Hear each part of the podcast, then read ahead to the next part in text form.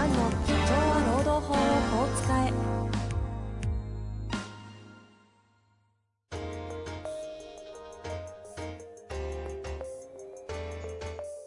法律の下で展開されるビジネスの世界。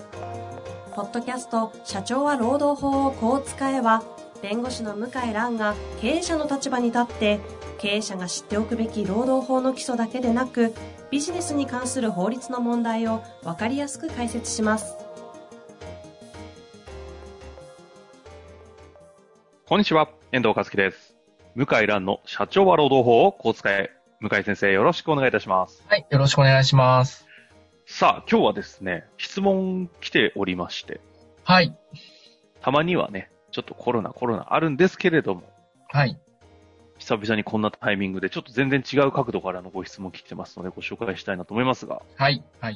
いいですか？いきなり言っちゃってどう。ぞどうぞ。はい。じゃあ今日はね、早速質問行きましょう。はい、えーっとですね、面白いんですよ。25歳の弁護士の先生から、男性なんですがご質問いただいております。はい、えー向井先生、遠藤さん、こんにちは。石原先生の経営のヒントプラスで向井先生のことを知りました。先生のポッドキャストのご説明は明快でわかりやすく、私がクライアントに説明する際の参考にさせていただいています。ありがとうございます。社長は労働法をこう使えという番組タイトルには明らかに反しておりますが質問させてください。はい、現在いわゆる大手と言われる法律事務所に所属する若手弁護士です。主に労働法を扱っています。まだ、えまだまだひよっこですが、日々様々な経験をさせていただいております。今の事務所に特に不満があるというわけではないのですが、第192回に取り上げられていたブラック事務所ではないと思います。ゆくゆくは事務所の移籍、独立をしようと考えています。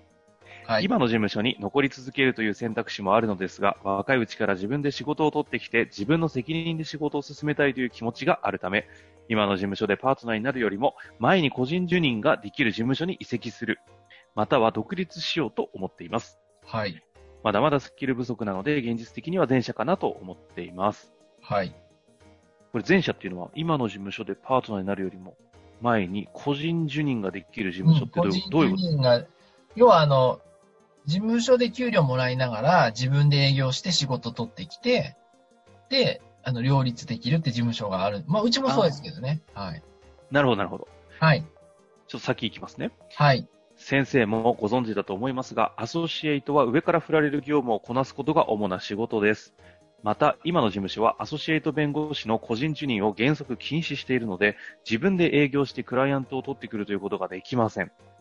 さらに、上のパートナーの先生の営業スキルを盗もうと思っているのですが、我々に仕事が来る段階では、すでにクライアントを獲得している段階である上、多くのクライアントはすでに顧問契約を結んでいる企業なので、新たなクライアント獲得のスキルを学ぼうにも学べないという状況です。うん。一度クライアントの獲得の仕方について上野先生に質問したこともあるのですが、セミナーとか適当にやっていれば勝手にお客さん取れるよという程度しか教えてもらえず参考になりませんでした。うん。若手なのであまり相手にされていないのかもしれません。このような理由から今の事務所で弁護士としてスキルは磨けるだけ磨いて早めに移籍、独立をしたいと考えています。うん。そこで質問なのですが、大手事務所からのゆくゆくの移籍独立を考える際に今からやっておくべきと先生が考えることはあるでしょうか？もちろん弁護士としての経験を積み、そのスキルを磨かなければいけないのは当然ですので、それ以外に何かやっておくべきことがないかという指針です。はい。現在やっていることとしては、マーケティングや営業スキルを勉強しています。いろいろな本を読んだりしていますが、主に石原先生の本やポッドキャストを通じてやっています。今後は財務会計の勉強をしてみようと考えています。また、移籍独立のタイミングとしては何年目あたりがベストでしょうか事務所の制度として4、5年あたり、4、5年目あたりには留学ができるのですが、そこまでは今の事務所にいるべきでしょうか？個人的には語学力の向上という意味はあるものの、留学して海外の放送資格を取ることはあまり意味を感じておらず、あ営業の位置するぐらいにはなるかもしれませんが、取得している弁護士も多いので、あまり差別化を図れないと思っています。留学する必要はそれほどないのかなと思っています。長くなってしまいましたが、ご回答よろしくお願いいたします。はい。いやということで、いやいや、いっすねし真剣ですね。真剣だ。でもやっぱり優秀ですね。書いてる内容がわかりやすいね。そうですね。ちなみに25歳で弁護士で大手事務所入ってるってことは、いわゆる弁護士の中でも結構こう、スムーズにし入っってるって感じですか？あ、そうですね。あの、スムーズに入ると25ですね。じゃあもう本当に綺麗なキャリアです。すっと今のところは行っているけども、、はい。この悩みということですね。この悩みで、まあ、優秀なので、先がわかるんでしょうね。なるほど。うん。だから、まあ、大手事務所の場合は、やっぱ最初の5年ぐらいは、ひたすらこう、上の先生の仕事を大量にこなして、こなすのが仕事なんで、ええ仕事取ってくるのは望まれてない、むしろ禁止なんですよね。その分、すごい給料高い給料払って、仕事してもらうっていうことになっていて、えーだからおっしゃる通り、逆に仕事取られると困っちゃうんですよね。うーん。そう。それと、あと大手の特徴で、こう、パ、パートナーっていう個人事業主の集合体なんで、共同経営者の、共同経営者でも得意分野、不得意分野あるわけですよ。うんうん。で例えば、労働問題は得意じゃないけど、独占禁止法が得意とか、そういう弁護士だったら、例えばそこを顧問やってる銀行から、ど、誰か紹介してくんないかと労働法詳しい弁護士って言って、仕事が発生するんですよ。なるほど、なるほど。大手にいるだけで、この生態系のなんか仕事がバンバン発生するんですよ。ああ、はあ、はあ。めちゃめちゃ羨ましいっていうか、うんうん。で、しかも上場企業とか、有名な外資系企業ばっかだから、全然世界が違うんですよね。なるほどですね。なんで、仕事取るってよりは、内部でやっぱ出世する方が重要で、全然求められる能力が違うんですよ。うん。うんうんあの、本当ね、勝手に仕事が来るっていうのは、あの、嘘でもなくって、内部の、その、な、その、事務所のつながりから自然発生するのを拾っていけば、自然と売り上げが1億ぐらいいったりなんかは、全然普通ですね。なるほど、なるほど。そう。だから、今は上の先生に評価されるようにひたすら仕事するっていうのがよくあるパターンなんですね。うん、うん、うん。で、それは間違いじゃないんですけど、この先生は、あの、自分で集客して自分の責任で仕事したいってことなんで、まあ、合わないですよね。大手のそうですよやりね。方とは。そう。だから僕は、お勧めするのは、あの、匿名で情報発信はできるんで、大手であっても。匿名で情報発信。Facebook は匿名でできないからな。情報発信もね、大手はね、人によって制約されてるんですよね。事務所。へえ。うん。だから、あの、匿名のブログとか SNS で情報発信ガンガンして、で独立するって段階、移籍するって段階で名前を出す。ああ、実、実はって。実は、あの、フォロワーをどんどん獲得して、あとそのブログだったら登録者。はい、はい。あれ何ありますかね？匿名でできる SNS は。 note、あ、ノートも、ツイッター。ノート、ツイッター。あ、ノートまあ、別に YouTube だってできるますよね、顔出さなければ。うん。あ、ノートはいいですね。ノートは、やっぱり、スタートアップ企業とか、ベンチャー企業とかも、あれよく見てるから、ですね。ノート、ツイッターで腕試しして、で、人がいっぱい集まるようになるように、今は努力するっていうのは、今でもできますよね。うんうん。うん。そういう意味じゃ、ポッドキャストだって別にね。あ、ポッドキャストできます全然できますよね。まあちょっとフォロワー集めるのがね、大変ですけどね、初めからある程度持ってない。そうですね。ちょっと音声メディアまだそこまで広がってないですから。うんうん。ノートとツイッターでやるっていうのおすすめですね。あと最近だと若手の間だと、あの、 stand.fm っていう音声メディアは結構増えてますすね。 stand.fm? はい。音声版ノートとかツイッターに近い感じなんで、知らない。相相性いいかもしれないですよ。それアプリの名前ですか？ですね。あの、へ DNA、DNA の、えっと、メリーでしたっけ？あの、いろいろ問題になった。ーああ、メリー。あれを立ち上げた方。あ、本当だ。スタンド FM。はい。よく知ってますね。ああ、でもどっちかっていうとなんかインスタグラムみたいな。に近い、音声のインスタ、ツイッターみたいなイメージね。あまあ、ちょ、ごめんなさい。話ずれちゃいましたあ。けど。はいはい。っていう中でじゃあ、まず、はい情報発信はできるので、で、あと、うん。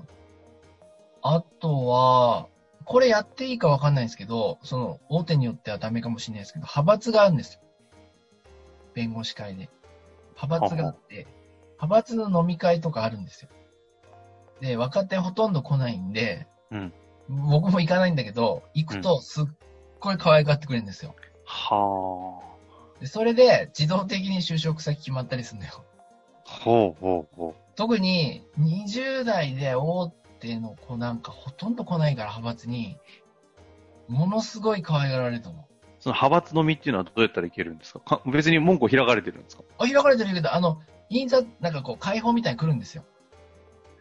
自分が、要するに勝手に入れられてるんですけど、あの、なんとか弁護士会のなんとか会みたいなね。で、なんとか会の中でもなんとか会分かれて、わけわかんなくなってるんですけど、ななんとか会のなんとか会みたいなのがあって、で、そこで、なんか、こ飲み会やってますとか、まあ今だったら、例えばズーム飲み会やりますみたいな、あるんで、それ参加して、そうすると、おー、あの事務所か、みたいな感じで、あの、そこ、そういうところに来る人は、みんなね、性格いい人ばっかなんですよ。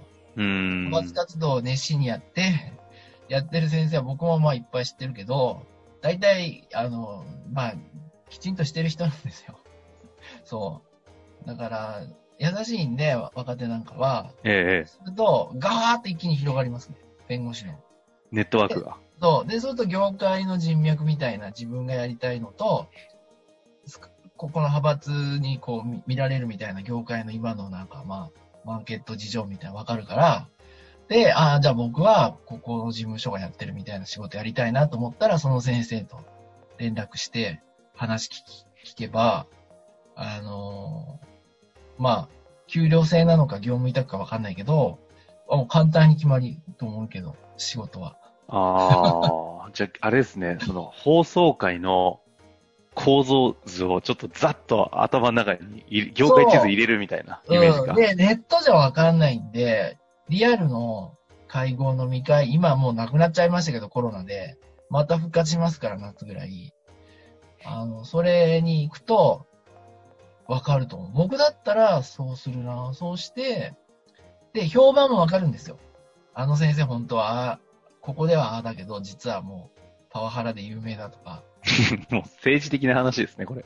あの先生有名だとか、あの、あの先生結構金ないとか、あいろいろ実態が。実態、うん。あそこは儲かって大変なんだみたいな、そうそう、とか、人手不足でいつも困ってんだとか、もういろいろ教えてくれるから、リアルと SNS 使って情報発信して反応を見ながら、あじ僕は、だから、あの、ここの分野とか、ここの地域とか、うん、あの、でやるべきかな、みたいな。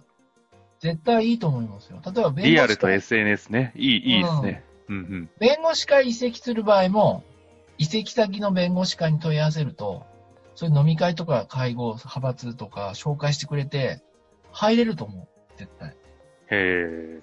で、教えてくれるから、向井先生もある一定の何かしらの、こう、所属に紐づいてるんですか？紐づいてんの、実は。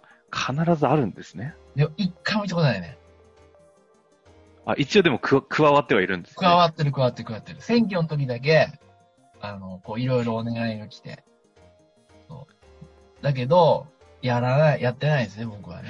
なるほど。じゃあ、ロビー活動と SNS 活動の両両輪でリアル行こうとと。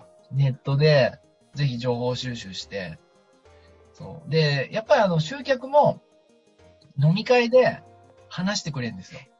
そういう、うまくいってる先生も。なんでうまくいったかっていうのを、普通は喋ってくんないんだけど、若手で飲み会だと喋ってくれるの。自慢話はい半分で。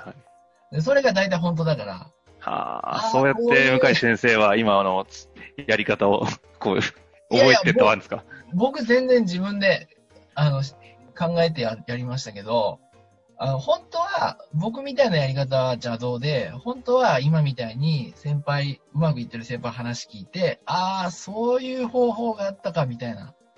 あ、これ僕に合わないなみたいな感じで選んでってやる人がほとんどですよ。なるほど。うん。最後に時間ない中で一個だけ聞いてもいいですか、はいああの、質問なんですけど、はいその活動、しあの、いわゆる副業みたいなこととかをちょっとやったりするのは完全アウトなんですか？こういうた立場の方々って。いや、影でやったりしてる。えだってあくまで個人事業主じゃないですか。そうです。本当は禁止はおかしいんですよ。本当はおかしいの。うん。影でやってる人いる。で、や、本当の意味でやっちゃいけないわけではないんですよ、ね。じゃない、じゃない、じゃない。うーん。だから、もうやっちゃうからですね、あとはね。わかんないように。まあ、わかんないと思うよ。そういう大手事務所の方って、うん。でっかい案件やってきてる分、結構感覚どでっかいけど、そうそうそうそう。合わないんですよ。世の中にちっちゃい、いっぱいいろんなものがじ実態ではあるじゃないですか。で、そっちに来た時に、なんか、いい意味で、相乗効果で、なんか実は解決できたり、自分の至らなさも分かったりとかいろいろするんで、なんかあっちの案件入ってくる若い人たまにいますよね本。当は、中小企業の案件を個人事件で少しずつやった方がいいですよね。ですよね。全然労働問題でも全然違うから。なんかそれをやった後に独立した大手じ出身の事務所の人って強いなって印象があります、ああ、そういう人います。大手出身の人で成功してる人は、どっちもできるみたいな人多いですよね。ですよね。まあ、ということでやってまいりましたが、まあ、ぜひね、これを聞ぜき、聞いた上で何かありましたら、また質問お待ちしておりますので、そうですね。はい。ぜひ独立と移籍頑張っていただきたいなと思います。はい。というわけで、向井先生、ありがとうございました。ありがとうございました。本日の番組はいかがでしたか？番組では向井蘭への質問を受け付けております。ウェブ検索で向井ロームネットと入力し、検索結果に出てくるオフィシャルウェブサイトにアクセス。その中のポッドキャストのバナーから質問フォームにご入力ください。たくさんのご応募お待ちしております。